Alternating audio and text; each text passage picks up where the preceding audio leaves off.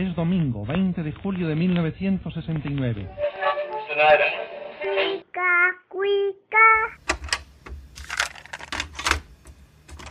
Tu amigo que con orgullo estrecha tu mano, Porfirio Díaz. Date un tiempo para Cinematempo. Cinematempo. Es tiempo de cine. Industria, historia, streaming. Con Enrique Figueroa Anaya. Síguelo en arroba enriquefa86. Historia. Conocido como el Día de la Victoria en Europa, el pasado 8 de mayo de 2020 se celebraron 75 años de la rendición incondicional de la Alemania nazi frente a los aliados en la Segunda Guerra Mundial. Adolfo Hitler se había suicidado y Alemania había caído. Al conflicto militar que cambió el mundo le faltarían, sin embargo, algunos meses más.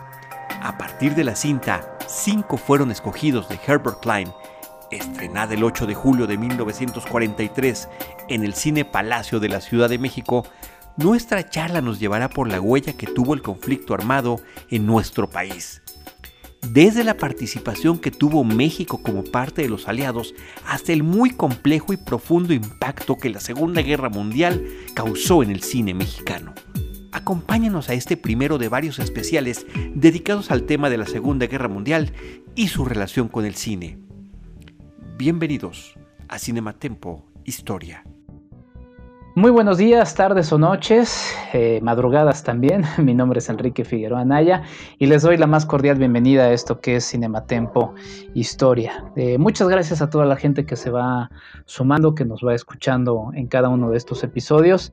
Eh, la verdad es que resulta muy divertido para, para nosotros hablar de cine e historia, de historia y cine. Y estamos haciendo caso a los comentarios que nos están haciendo llegar. Estamos en una etapa de, no, no, no diría de prueba, porque ya vamos más allá de los 10 primeros episodios, pero sí en una etapa de irnos adaptando a esta dinámica que es rara de estar ahí lejanos y no podernos ver las caras. Es más, ni tocarnos las caras podemos. Pero bueno, eh, como cada emisión, le mando un abrazo y saludos a mi querida Diana Pastén. ¿Cómo estás, Diana? Hola, Enrique. Buenas noches, Alejandro Rosario. Pues todo lo bien que se puede estar en este contexto rarísimo que estamos viviendo, sobre todo en estos días de efervescencia social nuevamente, con Anonymous, con todo lo que está pasando. Es una realidad bastante bastante complicada, pero muy interesante. Entonces, pues bien, todo lo bien que se puede estar. pues ahí dicen que bienvenidos a, la sexta temporada del 2020, ¿no? El nivel 6 de Jumanji, sí. También, también eso lo mencionan. Oye, ¿y qué? ¿Hoy no vamos a ir por café o qué? Ay, claro, váyanse por un café porque ahora sí va a estar súper bueno. muy bien, Diana. Eh, Rosario Choa, ¿cómo está Rosario? Hola, muy bien, un saludo a todos, Diana, Enrique, Alejandro. Y a pesar de las circunstancias, les mando mis mejores vibras a todos. No eh, quitemos el dedo del renglón. Si podemos, o más bien, si podemos, quedémonos en casa. También los invito a que nos compartan cómo están viviendo la pandemia a través de nuestras redes sociales de Cinematempo y qué películas nos pueden recomendar o que están viendo y será un gusto leerlos. Ah, sí, también saludos a mi mamá, que seguro le pondré este programa. saludos a la, a la, mamá de Rosario Choda, sonaste como Alex Lora. Mamá, prende la computadora o prende el celular. Sí, iba a eh, decir saludos a la jefa, pero ya. Exacto. Eh, sí, pues es la jefa, ni modo, Rosario. Así son las cosas. Alejandro Gracida, ¿cómo estás? Hola, contentísimo con el tema. A la orden, ya estamos acá todos listos para salir a, a combatir esas fuerzas fascistas que todavía andan muy vivas en este siglo XXI. Híjole, sí, terrible, pero, pero bueno, eh, el, episodio de hoy, como ya escucharon en la introducción, eh, va a formar parte también de una serie que, queremos eh, impulsar en este, en este 2020 tan, tan raro, relacionado a la Segunda Guerra Mundial, porque se conmemoran 75 años del final de esta, de esta Segunda Guerra Mundial. Eh, me encantaría decir que fue la, última eh, guerra en el, en el, planeta, pero pues las guerras como todo se va perfeccionando. Eh, estamos viéndolo ahora en otro tipo de, de, dinámicas, así que eso no, no va a terminar. Y la verdad es que quería arrancar con algo que se ligara a lo que había sucedido o cómo de alguna manera México sabía relacionado a la Segunda Guerra Mundial. Entonces me acordé de una película que ya, ya llevaba mucho tiempo que, había visto y que de repente me encontré en otro texto del que les hablaré en el segundo, en el, segundo segmento de este podcast, que me hizo recordar eh, eh, esta cinta que a mí me parece una película muy entretenida y que ya analizando todo lo que hubo alrededor de esta y de la época y del cine mexicano en, aquellos años, eh, me pareció muy, muy interesante. Sí, estamos hablando de cinco fueron los elegidos. Eh, en, la, en la cartelera cinematográfica digital que escribieron eh, María Luisa Amador y Jorge Ayala Blanco, una herramienta hermosa.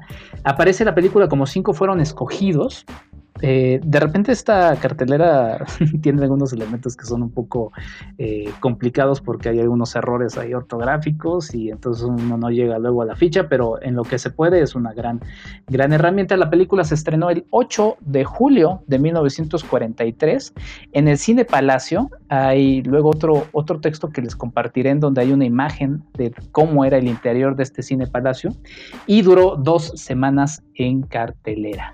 Eh, la película es una curiosidad, ya platicaremos de ella. Eh, Diana Pastén, tú también la viste hace, hace un rato. Es una película que hay que decirlo, es, difícil de ver. Eh, no me gusta de repente decir este tipo de cosas, pero si ustedes buscan en Google, la encontrarán por ahí. pero lamentablemente es una película que no es tan fácil de ver. Sí, es bastante complicado encontrarla. Lástima que no hay distribución de ese tipo de material porque de verdad es una película fascinante. A mí me encantó y sobre todo me pareció muy conmovedora en, algunas, en algunos puntos, porque bueno, eh, vamos a empezar con, este, pues estableciendo que es una película que está ambientada en Yugoslavia, ¿no? Con actores mexicanos, por supuesto, pero está ambientada completamente en Yugoslavia. Estos, estos ah, este, actores actúan como, como yugoslavos, no como mexicanos. Encontramos a, por ejemplo, Joaquín Pardavé, eh, Fernando Cortés, María Douglas, Conchita Gilarcos, son este, los, los actores que están y actrices que están en la película, que se ambienta en 1941, un año básico para la Segunda Guerra Mundial, ¿no? que es cuando toma dimensiones justamente mundiales en este año. Este, la primera fecha que es mencionada en esta película es el 21 de marzo y después el 27, que en marzo de este año es cuando las tropas nazis llegan a Yugoslavia, hay un golpe de Estado para derrocar al, regente Pablo I, y bueno, este, el, poblado protesta por la ocupación de la dictadura nazi. es, la premisa es que hay un alcalde y está en, pleito por un terreno, bueno, por un granero, por el paso que tiene que tener entre los dos terrenos, con un, este, personaje que vamos a ver que es muy interesante, que es Dubroskov. Entonces, esta película a mí me parece que se ha... Mm, estamos perdiéndonos de mucho al no tenerla al alcance, que no se, que no se esté transmitiendo por lo menos de vez en cuando. Yo, yo nunca la había visto anunciada hace algunos años, la vi en el canal 22, me parece, o en la de ¿cómo se llama? Cine mexicano, ¿no? Hay un, hay un canal que se llama así. El de, película, ¿no? Este, ah, de película, claro. Entonces, bueno, este año de, 1941 es muy importante para Yugoslavia. Recordemos que Yugoslavia se formó después de la, de la Primera Guerra Mundial al desintegrarse el Imperio Austrohúngaro. Y bueno, este territorio obviamente tenía muchas complejidades, eh, tenía una población bastante heterogénea, pero eh, volviendo a, marzo del 41, aquí estamos ante un, un territorio que está cercado por muchos por, varios frentes. Entonces, pues no la tenía nada fácil. Así que eh, durante el desarrollo de la película van pasando de los problemas regionales a que pues ya les cayó la invasión nazi. Eso es lo que e, e, es la curiosidad más grande, ¿no? Cómo podemos ver a actores mexicanos con acento mexicano de la época además interpretando a yugoslavos que están discutiendo además por terrenos, que parecería un problema como muy, muy mexicano, ¿no? De pronto a mí me dio esa impresión, no sé qué les haya parecido a los demás, pero bueno. También había este, aviadores yugoslavos. Sí, sí, este, había aviadores yugoslavos y también había eh, actores alemanes o que hablaban un alemán perfecto. Entonces, bueno, este, estableciendo una vez más el espacio y el tiempo en donde se desarrolla la película, eh, pues era complejo, ¿no? Como, como les repito, el, el, territorio yugoslavo estaba cercado, ya que pues estaba la invasión italiana por Grecia y bueno, las tropas de Mussolini que estaban este, avanzando cada vez más y acá Yugoslavia estaba en una situación que en un principio se había declarado neutral y que Hitler no, no estaba pensando, según sus, sus este, proyecciones, invadir, o es hasta donde habían entendido toda la población yugoslava. Y bueno, dentro de ese, de ese marco es donde se desarrolla una temática que a mí me pareció fascinante, me pareció también pues una perspectiva muy mexicana sobre el honor, sobre la, cuestión de los hombres ante una situación de este tipo. Este, ya la platicaremos más adelante, pero bueno, hasta ahí yo creo que es una película que vale la pena que busquen todos nuestros escuchas. Y me quedo con una frase, me gustó mucho, que decía, a algunos les gusta irse a la guerra con sabor de besos en los labios y a otro con sabor de sardinas. Las sardinas son ricas, pero eh, yo creo que los besos son mejores. Pero prefiero los besos. totalmente. claro. Eh, ahora, no sé, puede usted besar a una sardina y entonces quizá mata dos pájaros de un tiro. Eh, Rosario Ochoa. Se lleva dos sabores. Exactamente, sí.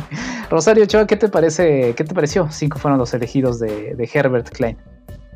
Pues la verdad es que me pareció una película, una rareza más bien en el cine mexicano. Eh, sinceramente no había tenido la oportunidad de, de haberla, de verla, pues eh, me pareció buena en blanco y negro. De repente como que, bueno, al menos en la plataforma en la que yo la vi, se iba mucho a los blancos o mucho a los negros. Pero bueno, fuera de eso, pues, o sea, sí me, sin ningún problema la pude ver. Este, la, ahí lo que yo puedo rescatar eh, y que me gustó bastante de esta historia fue la historia de amor entre las dos familias en disputa. Me recordó muchísimo a eh, Romeo y Julieta, pero pues en este caso no hubo muertos en, ese sentido. Y también lo que quisiera yo resaltar es un poquito, que yo creo que más adelante lo vamos a retomar, el papel de la mujer, es que eh, me parece que queda un poquito relegado y una, una frase contundente que, que, la noté sin duda y que se las comparto es, es, la que dice, es preferible que las mujeres no sepan de la gloriosa suerte que corresponde a los rehenes. Ellas no pueden comprender estas cosas como nosotros los hombres. Y bueno, o sea, no. sí hubo participación de las mujeres en la guerra.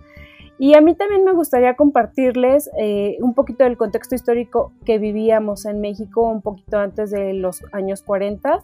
Recordemos que desde el periodo de Lázaro Cárdenas, pues existieron las camisas doradas con propaganda anticomunista y antisemita y que eh, este tipo de grupos también se crearon en ciudades como Santiago de Chile y Río de Janeiro en Brasil. De hecho, el líder más representativo en México fue Nicolás Rodríguez, ex, general villista. Y va a ser para el año, o entre los años 1938 y 1940, que el gobierno comenzó a desaparecer este tipo de grupos. Y eh, ni Alemania ni, ni su Ministerio de Propaganda hicieron mucho para seguirlos apoyando. De hecho, bueno, a Hitler le interesaba la neutralidad de América frente a la guerra, pero eh, pues más adelante vamos a ver que no fue así. Muy bien, Rosario. Sí, eh, digo, también hay que pensar un poco en ese comentario que mencionas sobre, sobre la mujer, verla justamente en ese momento, en ese momento histórico eh, era otro el papel. Naturalmente coincidimos en que no, no es así, pero en ese momento, en esa época, en esa circunstancia, habría que, habría que, analizarlo de esa manera. Ale, Ale, ¿qué te pareció esta película? Cinco fueron los elegidos. A mí me parece que es una película cuya riqueza radica, sí, en su rareza temática, esta invasión nazi en Yugoslavia, pero también en todo lo que nos permite comprender de un contexto muy específico de México. Y no me refiero tanto a la trama, sino que a través de su producción podemos ilustrar muchas de las cosas que pasaban y que fueron determinantes para nosotros como país. Seguramente en ampliaremos un poco más de esto en la segunda parte. Ahorita me gustaría concentrarme en lo que fue el equipo de realización. De cinco fueron escogidos, porque se trata de una película hecha por personas que comparten un pasado en la industria de Hollywood. De entrada, el director Herbert Klein, un director que mayoritariamente se dedicó al cine documental, por lo que también hace mucho más raro esta película dentro de su filmografía. Pero un año antes había dirigido aquí en México la película de Forgotten Village, una película eh, muy, también muy, muy interesante que les recomiendo igual buscar en Google. Eh, con ese toque etnográfico con el que muchos directores extranjeros se acercaban a nuestro país. Era una película que no, que no contó con actores profesionales, estaba hecha con campesinos, médicos y algunos maestros de, de una comunidad serrana y que pretende ser una especie de ficción documental con un guion nada más y nada menos que de John Steinbeck, el escritor de Las uvas de la ira. Pero también la película se basa en una historia que proviene de un guionista de Hollywood, de Bud Schulberg, un comunista judío que después sería de los principales delatores ¿no? durante la Casa de Brujas del macartismo. Si bien el guion fue adaptado, eso sí, por, a un contexto mexicano por el grandísimo Javier Villaurrutia y por Rafael F. Muñoz, quien escribió Vámonos con Pancho Villa. Y finalmente la fotografía corre a cargo de Jack Draper, un cinefotógrafo también estadounidense, que tenemos un poco olvidado, pero que fotografió más de 170 películas aquí en lo que conocemos como la época de oro.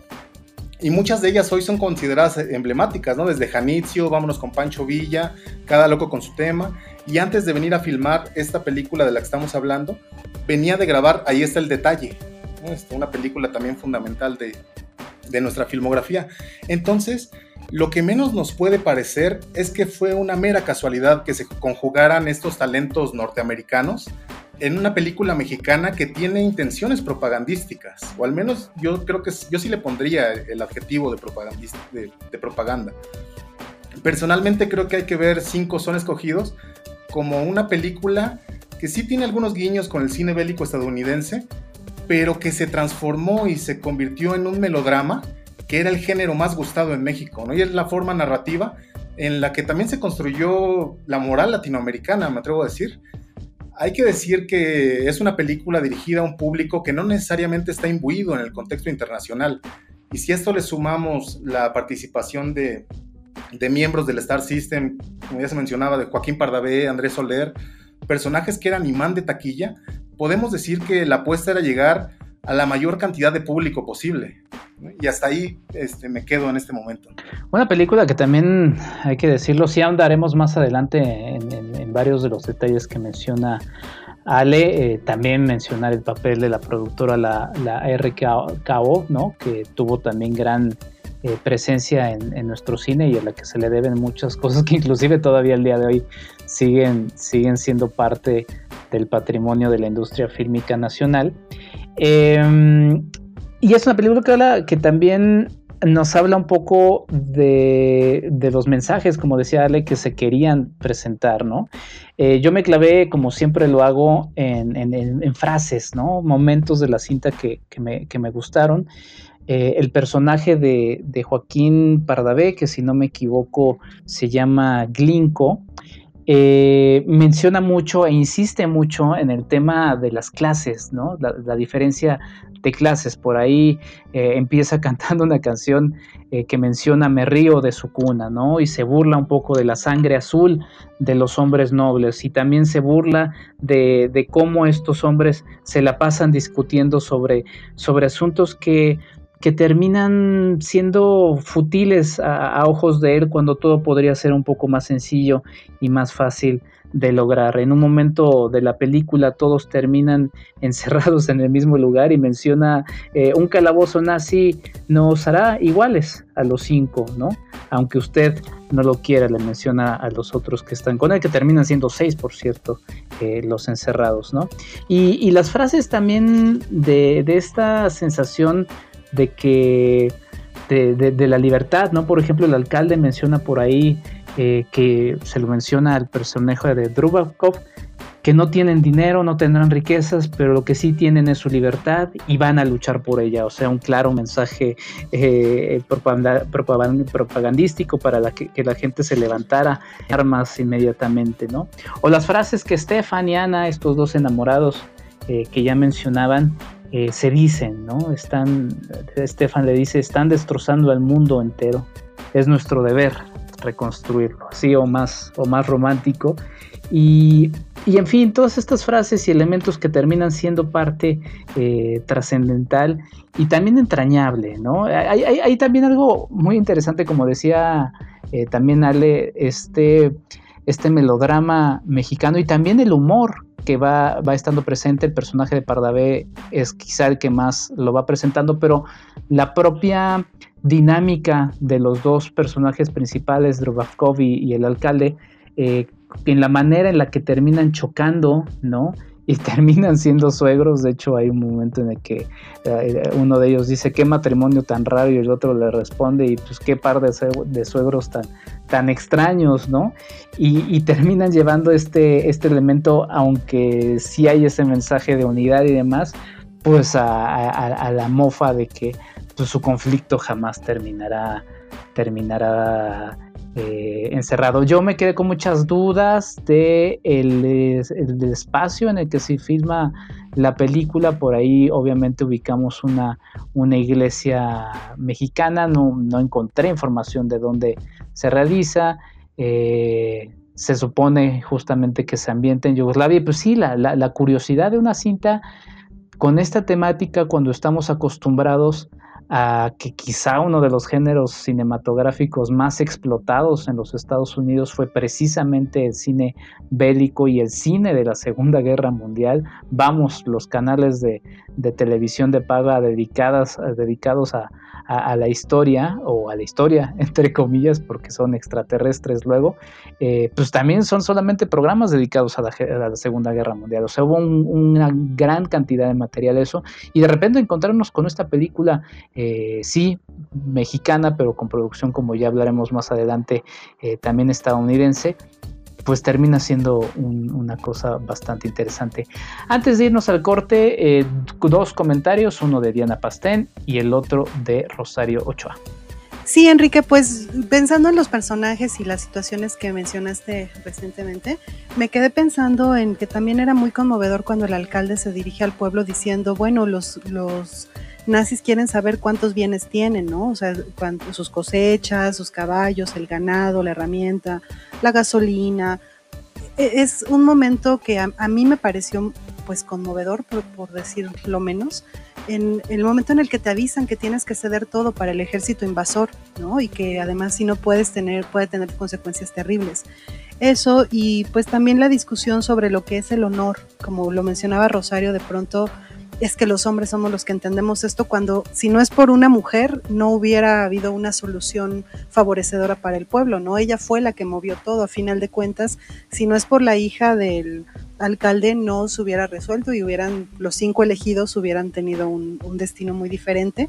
Entonces me, me gustaría abonar eso y también como en la cuestión del honor hay un soldado que justamente estaba, se supondría que era el mejor entrenado, el que, el que estaba eh, afrontando de mejor manera y de una, pues con más dignidad la situación de, irse a entregar, ¿no? Porque creo que no hemos mencionado que se llama cinco, somos los cinco fueron los elegidos porque están haciendo un intercambio, de, están buscando a una persona en el pueblo y si no se entrega, pues tienen que que llegar cinco en su lugar y entonces pues se somete por sorteo, por eso, por eso el, nombre de la película. Y bueno, a mí me gusta mucho la parte en la que pues uno pensaría, es que este soldado es el que va a, mantener el, ánimo y la dignidad de todos y pues se, termina suicidando, ¿no? Es, de verdad un momento que a mí me pareció muy impactante y un twist que, me pareció muy, muy brillante del director. Pues ahí está. Eh, Rosario. Sí, yo también coincido con lo que menciona Diana. Eh, lo del militar no me lo esperaba. Y con lo que tú mencionas en cuanto a las locaciones también fue algo que me llamó muchísimo la atención porque bueno, eh, yo no he estado en Yugoslavia, pero de repente sí me cuestionaba, ¿y si será así o en qué ambiente se, o en qué imágenes o qué representación de Yugoslavia tenía, ¿no? Para hacer esa, esa imagen pues, con las locaciones que hayan utilizado aquí. Y la otra, en cuanto al honor, que es lo que mencionan un poquito, pues mencionar un tanto que cómo es que se representa ahí la eh, honorabilidad de los ciudadanos al querer ser, eh, pues si no sacrificarse, por lo menos sí eh, salvar ese, ese nombre del, pues si no del pueblo, al menos de uno mismo, ¿no? De yo, o sea, aquí sí habemos hombres respetables y que pues luchamos por, pues de alguna forma por, lo, por nuestros ideales y si no se presenta él, me presento yo, pero eran los más, este, no era cualquier persona el que se tenía que presentar. Sí, bueno, y al final el pueblo eh, camina junto en pie de lucha. Eh, yo pensé que iban a poner el mexicano al grito de guerra. Aparecen imágenes ya de tanques, cañones y soldados, motos también de la Segunda Guerra Mundial. Eh, pues sí, ya para cerrar ahí con broche de oro esta, esta propaganda que independientemente de, eso, eh, y creo que los podemos coincidir un poco en eso, es, es una película entretenida. Si se le ve como un producto eh, fílmico, es un producto que, resulta entretenido. Ahorita nos vamos a clavar en los demás elementos. Eh, no sin antes de irnos eh, con un corte, esta canción, y ya les explicaré después de eh, que le escuchen por qué la elegí, se llama You Belong to My Heart, es de la película Los Tres Caballeros. La letra en inglés es de Ray Gilbert, la música y la letra en español es de Agustín Lara. Ya regresamos a esto que es Cinematempo Historia. Visítanos en cinematempo.com.mx o síguenos en arroba cinematempo. Alphaville Cinema es una empresa distribuidora independiente fundada en 2004. Desde el principio su misión fue traer a México películas de nacionalidades muy diferentes a las que inundan las carteleras comerciales y también dar cabida al cine mexicano de vanguardia y así ampliar el abanico de perspectivas que nos permita analizar nuestra realidad con nuevos ojos. Con tu aportación logras que el cine independiente de todo el mundo se pueda ver en las salas de cine de México. Entra a donadora.org y busca Alphaville necesita de tu apoyo, Alphaville con FH, y aporta desde 120 pesos y como recompensa podrás ver películas en la plataforma de Cinema Alphaville. El cine se ve mejor en el cine. Alphaville Cinema requiere de tu apoyo hoy.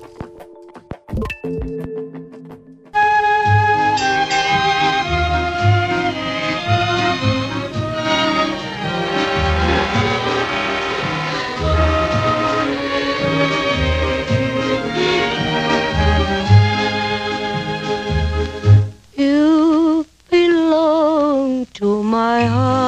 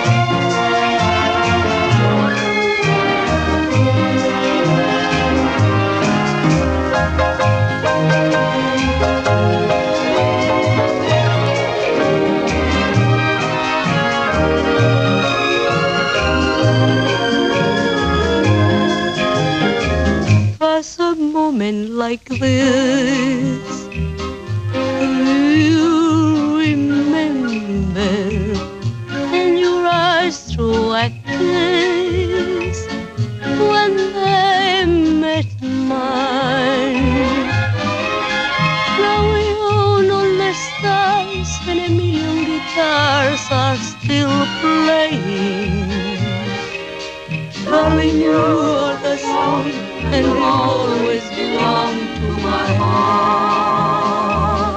Y después de escuchar esto que se llamó You Belong to My Heart de los tres caballeros, no sé cómo se diga, The Three Caballeros, The Three Caballeros, la verdad es que no, ahí sí, ahí sí discúlpenme, pero bueno, es una película de Walt Disney, eh, de la que ya ahorita les platico por qué, por qué la metí, si estamos hablando de cinco fueron los elegidos, por qué elegí al pato Donald eh, en, esta, en esta canción. Bueno, no la, no la canta él afortunadamente.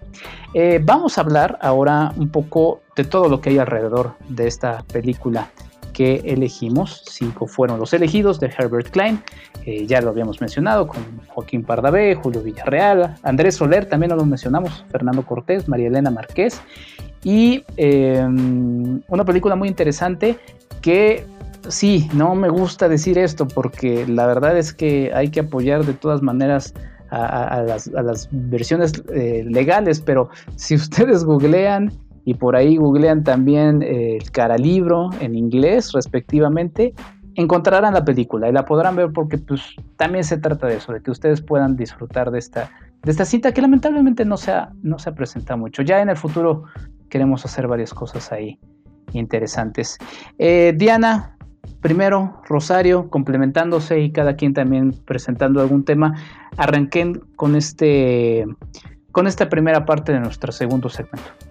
Claro, Enrique, bueno, a mí me gustaría establecer el contexto histórico que se estaba viviendo en México, como lo mencionabas. La película está ambientada en 1941 y se estrena hasta 1943 y justamente el hundimiento de los buques Potrero del Llano y Faja de Oro se da en 1942, es decir, en medio de, estas dos fechas que, hemos mencionado. Entonces, ¿por qué, ¿por qué se hunden los buques? Alemania, al parecer, piensa que este, es un buque que va a surtir de petróleo a Estados Unidos. Entonces, el 13 de mayo de 1942 a las 23.55 horas, em, un submarino lanzó un torpedo a este buque. Yo les recomiendo mucho buscar las fotografías en internet porque es impresionante. Realmente, además que haya un registro fotográfico del momento, me parece que es muy importante. Después, exactamente una semana después, es decir, el 20 de mayo, se hunde el Faja de Oro. Es, esto es lo que llevó al presidente de, México, Manuel Ávila Camacho, a declarar la guerra al eje, no nada más Alemania, sino al eje Berlín-Roma-Tokio que es una decisión que a mí siempre me ha parecido muy sorprendente y fascinante, ¿no? Que un país que en un principio pensaríamos que se iba a mantener neutral durante todo el conflicto, le declaró la guerra al eje, y que van, vamos, digamos, eh, no, no sé si estábamos como en la, en la disposición de tener, no, no solamente de atacar, sino de defender un, frente en caso de que se hubiera respondido esa declaratoria por, por parte de Japón y de, de, Italia también. Entonces, eso es lo que se estaba viviendo en México. No sé, Rosario, tú ibas a comentar algo al respecto también sobre Ávila Camacho, ¿no? Sí, un poquito, de, bueno, de hecho me regreso un poquito más. Eh, recordemos que México venía de expropiar el, petróleo en 1938 con el presidente Lázaro Cárdenas y para 1942 nuestro país le vendía principalmente eh, a Estados Unidos. Cuando se declara la guerra, también es curioso que el general Lázaro Cárdenas fungió como secretario de defensa, esto ya para el 42, y ahí también es cuando se crea el Servicio Militar Nacional. Eh, también lo que, lo que, ay, perdón. También lo que habría que remarcar o recalcar en este sentido es que se incautaron propiedades de ciudadanos alemanes, japoneses e italianos en nuestro país.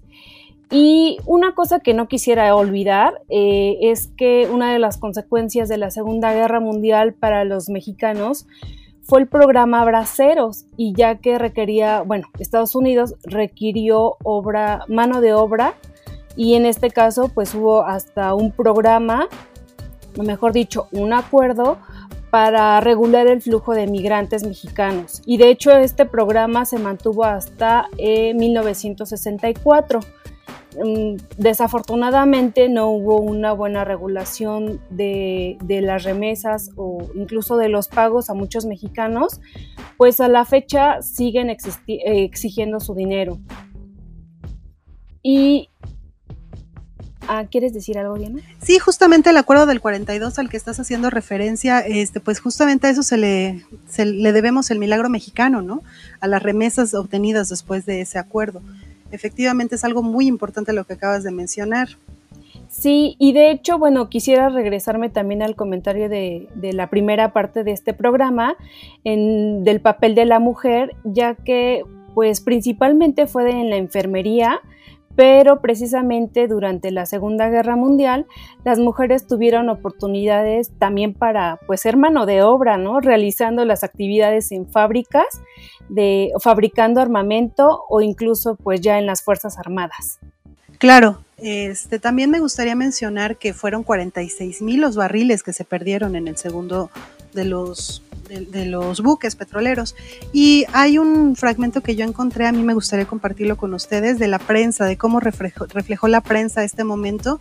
Y dice, con el pecho conmovido, mi gran pueblo mexicano, vengo a cantar el corrido de un atentado inhumano. Lloro al potrero del llano, barco tanque nacional, al que un torpedo villano hundió artero su puñal. Y añadiría dos elementos rapidísimo, la condena y suspensión de relaciones diplomáticas con Japón por parte del gobierno mexicano tras el ataque de Pearl Harbor en diciembre de 1941 y en marzo de 1944 quizá uno de los momentos más célebres de la historia mexicana en la Segunda Guerra Mundial que fue el envío del Escuadrón 201 con tripulantes y auxiliares entrenados en los Estados Unidos. Y que sí, pues de alguna manera eh, actuaron de manera modesta, pero eso le valió a México eh, figurar entre los victoriosos de esta Segunda Guerra Mundial y participar en el futuro, bueno, en ese futuro, el pasado actual, en el tenor internacional para lo que sería eh, recomponer el mundo. Bueno, recomponer el mundo también desde su perspectiva. Y quisiera pasar a otro elemento que a mí me, me llamó mucho la atención. Eh, estoy retomando un texto que se llama El impacto de la Segunda Guerra Mundial en el cine mexicano, reorganización política e ideológica 1940-1945. Lo escribe Eduardo de la Vega de la Universidad de Guadalajara, México, para una revista que se llama Film Historia. Es el volumen 3, el número 1-2 de 1945 1993 y hace un, texto interesante del que sobre todo lo que rescato y quiero ahondar un poquito más en ello quizá hacia el final de este segmento, en todas las películas que menciona. La verdad es que va mencionando una serie de cintas que igual que la que estamos platicando, cinco fueron los elegidos de Herbert Klein, eh, pues terminan siendo difíciles de, encontrar. Eh, uno que ahí anda en el Festival de Torrento buscando este tipo de películas, pues va intentando eh, llenar eso, ese, ese vacío pero la verdad es que es, eh, hay mucho material que, lamentablemente no se va. Y uno perdiendo luego tiempo ahí en Netflix y en estas plataformas que no tienen nada interesante luego que ver.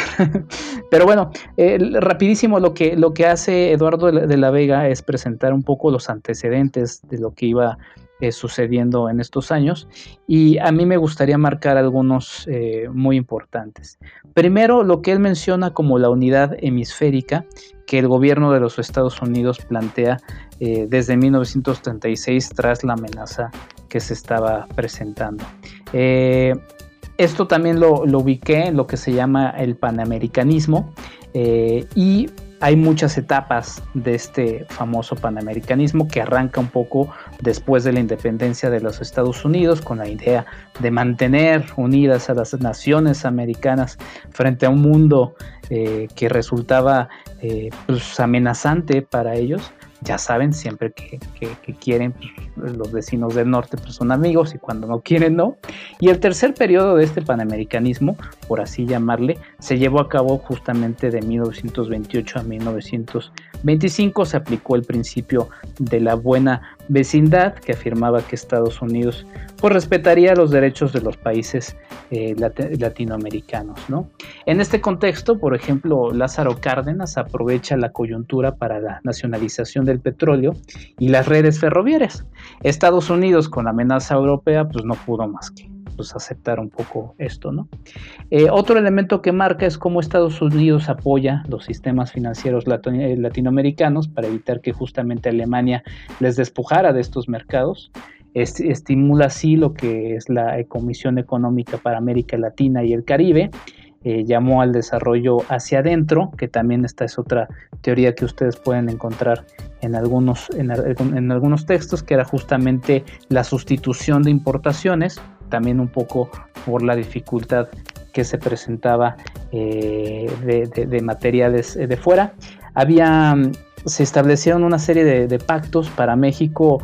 Los beneficios, por así decirlo, eran los préstamos y ayuda tecnológica para reactivar la economía. Y para Estados Unidos, pues estaba la cooperación militar, eh, también la mano de obra barata, la venta garantizada de primas, como principalmente el petróleo. Y eh, pues había este pacto entre Estados Unidos eh, y México, y México cambia eh, de, una, de, ser un país, por así decirlo, manufacturero, de, de agrícola manufacturero, perdón, y de ser también un agrotradicional, pasó a ser una sociedad preponderantemente urbana, esto de acuerdo a este autor, ¿no? Y bueno, la presencia de México en la Segunda Guerra Mundial y quizá lo que ya me gustaría ahí que fuéramos aterrizando un poquito eh, con, con Ale Gracida. Antes de ello, Rosario Ochoa, tienes la manita virtual levantada.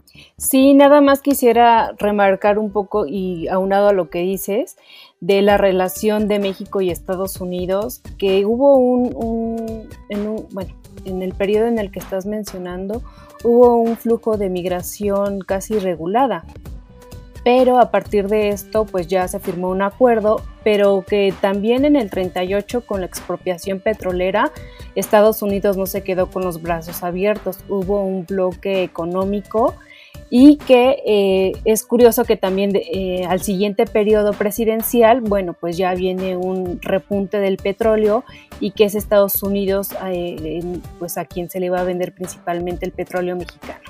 Gracias por este comentario, Rosario. Y de ahí saltamos un poco también a lo que sucedía en el cine mexicano. El cine mexicano tenía una industria eh, por ahí de 1938 no tan fortalecida, una industria que estaba apenas formándose.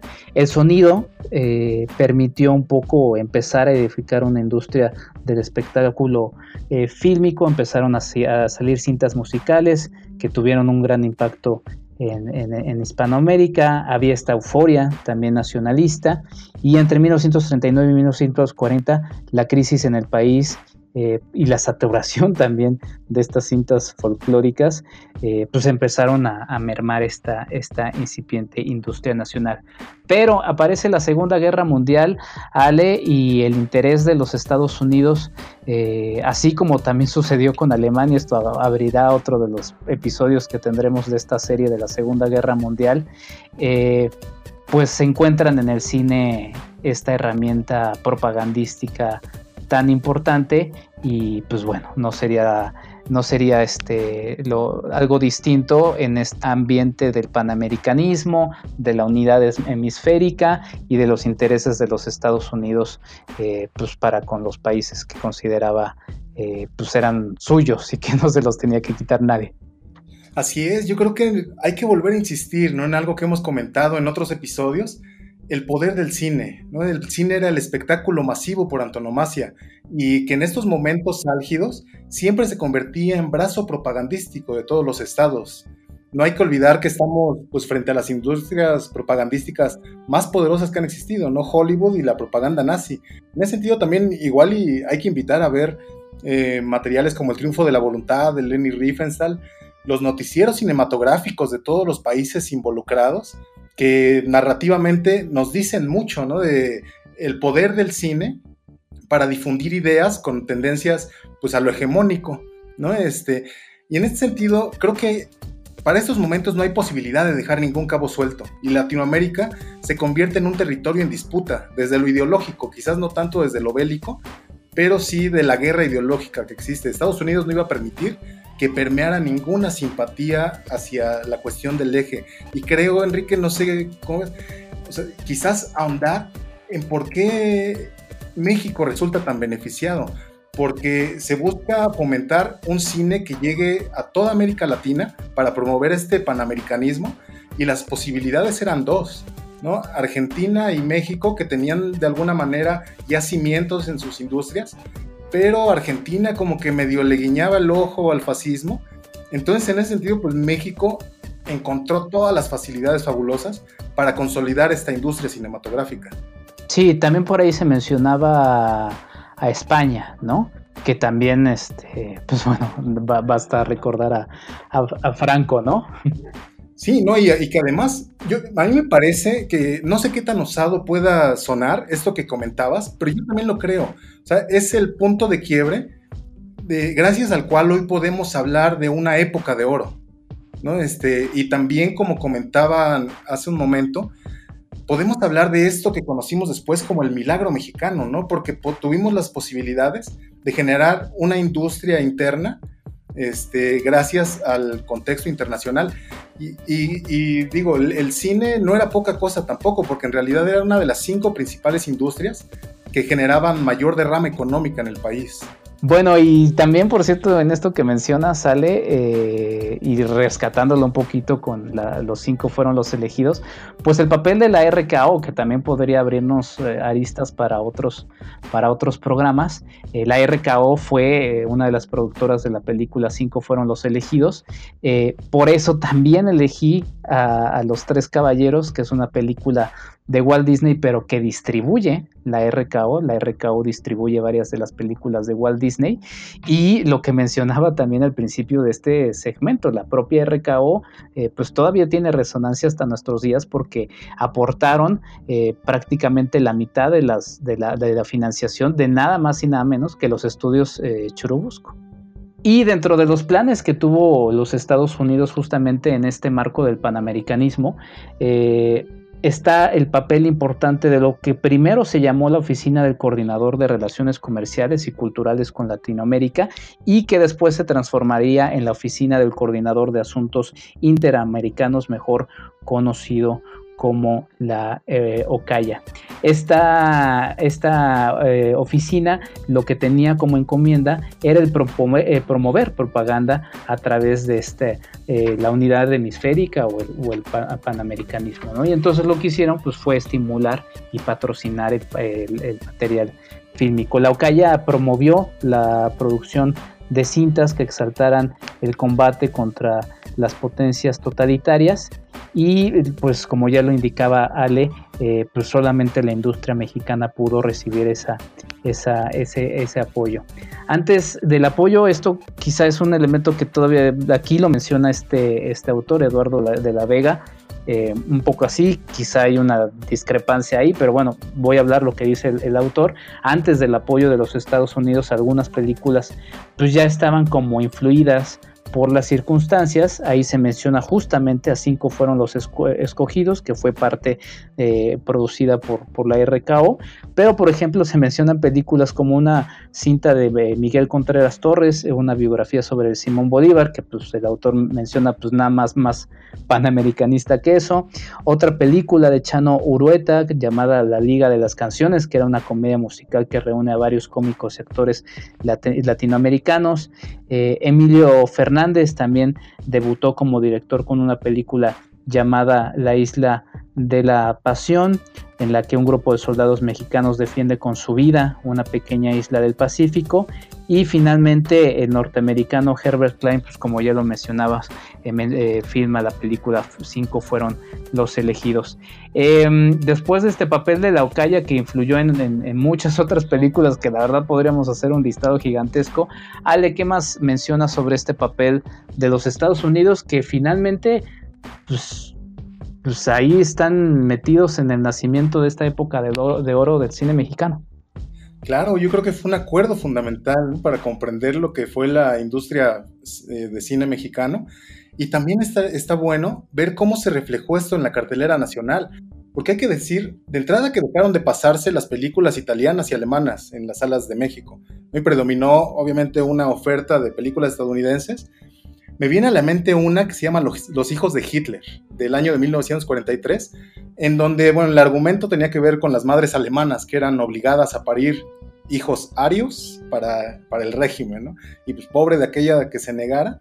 Y acá fue un éxito, porque si algo le puede también al público mexicano es el dolor de la imagen materna. Otra de estas caras de la propaganda, que me parece también de las más perversas, no por defender obviamente a, los países del eje, este, iba dirigida a los niños y era a partir de Disney, como bien comentabas Enrique. Y digo, ya que andamos recomendando los buscadores, pues también hay que rastrear una caricatura llamada La cara del Führer, que es una animación en donde se anuncia el cartel de la película, anuncia al pato Donald lanzándole un jitomate a la cara de Hitler. Y en la misma publicidad se anima a los niños a que durante la función todos empiecen a cantar la canción precisamente que le da el nombre al corto animado, La cara del Führer. Pero personalmente encuentro en la película Soy puro mexicano de Emilio el Indio Fernández un diálogo de David Silva que creo que engloba el mensaje deseado, en donde este David Silva le dice a un soldado nazi, yo no sé mucho de esta guerra de la que tanto hablan, pero si esta es la que los gringos están peleando y mi México está con ellos, entonces yo también estoy con los gringos y les declaro la guerra a ustedes. ¿no? A mí me parece fabuloso. Y también me gustaría recomendar para quien quiera profundizar en el tema, que es un tema apasionante, el libro eh, muy documentado que es de Francisco Peredo Castro, que se llama Cine y Propaganda para América Latina, México y Estados Unidos en la encrucijada de los años 40. Ahí está, es que la, verdad es, es, un tema eh, amplísimo. Me gustaría agregar también un poco que además de esta unidad hemisférica que los Estados Unidos estaba, estaba promoviendo por Panamérica, eh, pues en México también hubo un discurso político de la unidad nacional eh, que fue propuesto justamente por el presidente Ávila Camacho y de ahí se, se nace o surge un subgénero histórico nacionalista que también es otro tema en donde, por ejemplo, aparecen películas como La Virgen que forjó una patria de, de, Julio Bracho, Caballería del Imperio de Contreras eh, Torres, El Padre Morelos y El Rayo del Sur, las dos de Contreras Torres, El Criollo de Fernando Méndez, La Fuga, de Norman Foster, Una carta de amor de Miguel Zacarías, Mexicanos al grito de guerra de Álvaro Galvez y Fuentes, Porfirio Díaz de Rafael J. Sevilla, en fin, eh, una serie de películas y también nada más para no para no dejarlas las películas que los propios eh, Estados Unidos estuvieran produciendo en Hollywood que eh, reforzaron la exaltación del folclore mexicano, ¿no? Como Fiesta del Leroy, de Leroy Prince, la canción de México de James. Fitzpatrick y Mexicana de Alfred Santel. Un tema muy amplio, es una lista muy grande de películas. La verdad es que la influencia de los Estados Unidos en el cine mexicano eh, resulta fundamental también para quienes gustan del análisis eh, cinematográfico, inclusive si se observan las películas de esa época de cine mexicano, tienen mucha eh, similitud con la forma en la que se filmaba en, en Hollywood. es un tema amplísimo, eh, que por cierto mencionaba fuera de, los micrófonos mi querida Diana Pastén, forma parte de su larga tesis en uno de sus primeros capítulos y por eso tiene la manita digital levantada. Diana Pastén.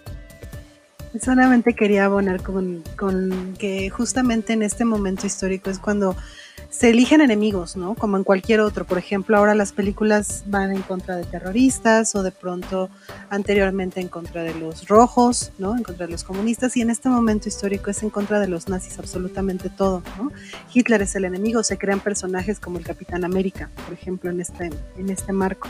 Entonces solamente es para quería hacer ese comentario como para también invitar al, público a que busque este tipo de materiales que no son tan complicados de, conseguir. Afortunadamente están casi todos en plataformas digitales gratuitas para que puedan checar cómo se fue construyendo también cada personaje y cómo el discurso era completamente dirigido a pues sí, coercionar a la, a, la, población para una u otra, uno u otro bando, ¿no? O sea, y cómo han ido cambiando esos estereotipos del enemigo a lo largo del tiempo. Y en un programa que yo estimo que en dos meses podrán escuchar, eh, andaremos sobre un tema que ha sido algo que me ha estado persiguiendo los últimos meses y que ya les platicaré algo que también se publicará. Eh, el silencio, el silencio de los Estados Unidos en esto que mencionas Diana Pastén sobre cómo coercionar y llevar hacia su molino eh, la historia. El silencio sobre las dos pequeñas bombas que lanzaron en Japón y que ha sido un tema que cobardemente el cine de los Estados Unidos ha tocado ahí de una manera inclusive ahí en El Imperio del Sol de Steven Spielberg, que me parece una bonita película, pero hasta romantizada está la bomba atómica, ¿no? Eh, es un tema... dime, dime que Kubrick, ¿no? De pronto Kubrick sí lo, lo, satirizó de una forma dura, como una forma de crítica dura con este Doctor Strangelove. Sí, pero quizá habría que voltear a ver al, cine japonés, ¿no? Que ese es el cine que, que, le ha dado un papel a ese elemento que pues los gringos, ah, perdón, los estadounidenses, no este, pues han oído terriblemente porque pues ellos no son ellos no son los villanos en la historia, en esta historia que nos cuentan a través del cine, sino que son los, los nazis, ¿no? Pero bueno. Sí, yo nada más igual este de pasadita que mencionan en la película una o remiten un poco a Juana de Arco y o sea, un poco en el sentido de, de la esposa que va a rescatar de alguna forma, como ya lo mencionaba Diana, que fue quien se movió para resolver el conflicto pero como que ahí hacen un, pequeño guiño hacia Juana de Arcos, me parece un buen detalle.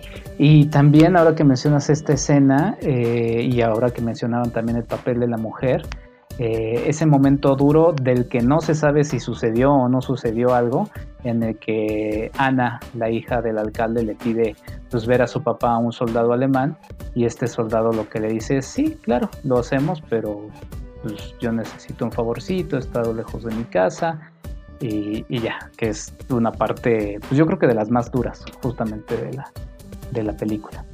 Sí, también me pareció muy duro ese, esa escenificación, bueno, esa escena en general, el, los diálogos, y sí, sí, también te quedas pensando qué habrá pasado, pero bueno, pues ya prácticamente la vida continúa. Claro, porque además hay una parte donde dice, ¿no? El patriotismo es maravilloso, pero lo humano es sobrevivir y para sobrevivir hay que transigir con los nazis. Entonces creo que sí dejan por ahí un poco flotando la idea de que había que, ceder ante cualquiera de los deseos de los nazis. ¿no? Sí, y otra frase, ahora que estamos en el asunto de las frases, cuando los nazis eh, hablan con los yugoslavos y estos les dicen eh, es que es imposible cumplir con lo que ustedes nos, nos están eh, pues exigiendo y el, el, nazi le dice, bueno, en la guerra todo es posible para el, vencedor y para los vencidos nada debe ser imposible. O el número incluso de personas que le piden, ¿no? Prácticamente pues rayados porque les piden cinco comparación a otros poblados o en otras situaciones que piden entre 15 o 20 personas por una sola persona que están buscando. Sí, Ale, ¿tú algo quieres comentar? Es que yo me quedaba pensando lo difícil que era para la gente en este sentido de la construcción de la identidad, lo mucho que costaba o que estaba costando todo este proceso de identidad nacional y ahora con todo este panorama internacional nos vienen a encajar una identidad panamericana, una identidad en contra de unos países que la verdad yo creo que pues, la mayoría de la población ni siquiera estaban en el radar. Sí, sí, sí, sí, es, un tema muy amplio, muy complejo. Eh, no hay que olvidar que dos de las industrias más poderosas en los Estados Unidos son la armamentística y la de entretenimiento. ¿no? Y también, digo, a mí me encanta que los tres caballeros, los otros tres caballeros, miren, ahí está una similitud, y no lo estoy haciendo perverso ni nada. Eh, Guillermo del Toro, Alejandro González Iñárritu y Alfonso Cuarón estén triunfando en, los Estados Unidos, pero es parte también de este plan de la industria hollywoodense de ir captando estos mercados ahora con lo que sucedió con con, Corea del Sur y, el Oscar que, que, ganó Bon Joon-ho, eh, ir americanizando estas lecturas de otros países e irlo haciendo a su, a su estilo para ir también ellos construyendo una visión del mundo que sea eh, pues a partir de sus propios intereses, ¿no?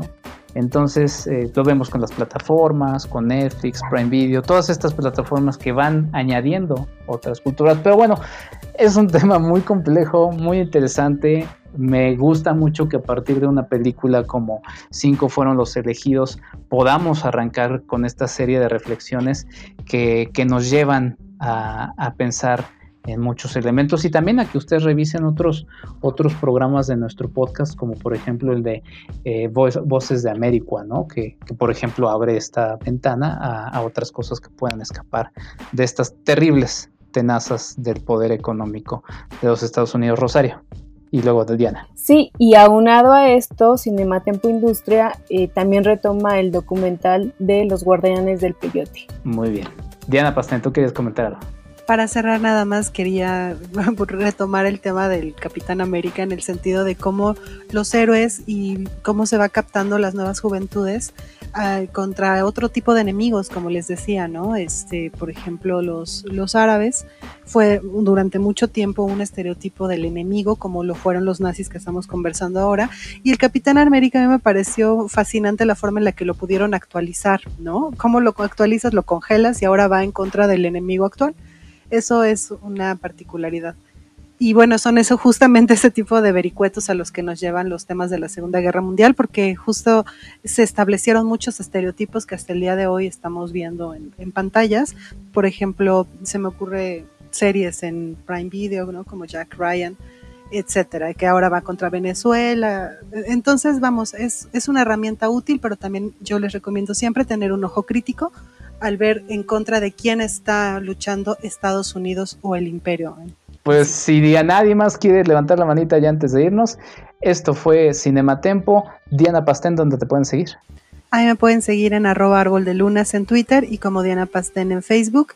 Muchas gracias por escucharnos. A las personas que nos han hecho amables comentarios les mandamos un súper saludo y como siempre a todo el personal de salud, de limpieza y todos los que están allá afuera siendo realmente héroes y luchando contra algo que de verdad nos tiene paralizados. Rosario Ochoa. Sí, fue un gusto compartir con ustedes a la distancia y también larga vida a este gran proyecto. Y a mí me encuentran en Twitter como ro-choas. Cualquier comentario ya los leo. Y finalizo con que recordemos que la fuerza militar o el de la policía nunca es la solución. Cuídense mucho. Ale Gracida. Igual agradecer a quienes nos escuchan. Y me uno, ¿no? A los comentarios. Creo que a propósito de nuestro tema y de estos tiempos en los que estamos, en donde la propagación del odio también es pandemia, conviene recordar una frase de los años 30 de Buenaventura Durruti, que dice, al fascismo no se le discute, se le destruye. Yo estoy en Twitter como arroba agracida. Pues ahí está. Eh, prometo subir el texto que comenté porque la verdad es que es un muy delicioso listado de películas. Y eh, pues nada, muchas gracias a ustedes por seguirnos en esto que es Cinematempo. Espero que nos hayan podido seguir la corriente en este muy eh, pues muy completo programa, la verdad es que da para muchos otros episodios. Eh, mi nombre es Enrique Figueroa Anaya, nos escuchamos en otro próximo Cinematempo Historia. Cuídense, cuidémonos, seamos empáticos, no estamos solos en esta ciudad, no estamos solos en este país, como sociedad tenemos que convivir y necesitamos volver a ver al otro como nosotros mismos, seamos empáticos, hasta la próxima. Date un tiempo para Cinematempo. Cinematempo. Es tiempo de cine. Industria. Historia. Streaming. Esto fue Cinematempo con Enrique Figueroa Anaya. Síguelo en arroba enriquefa86. Historia. Visítanos en cinematempo.com.mx o síguenos en arroba cinematempo.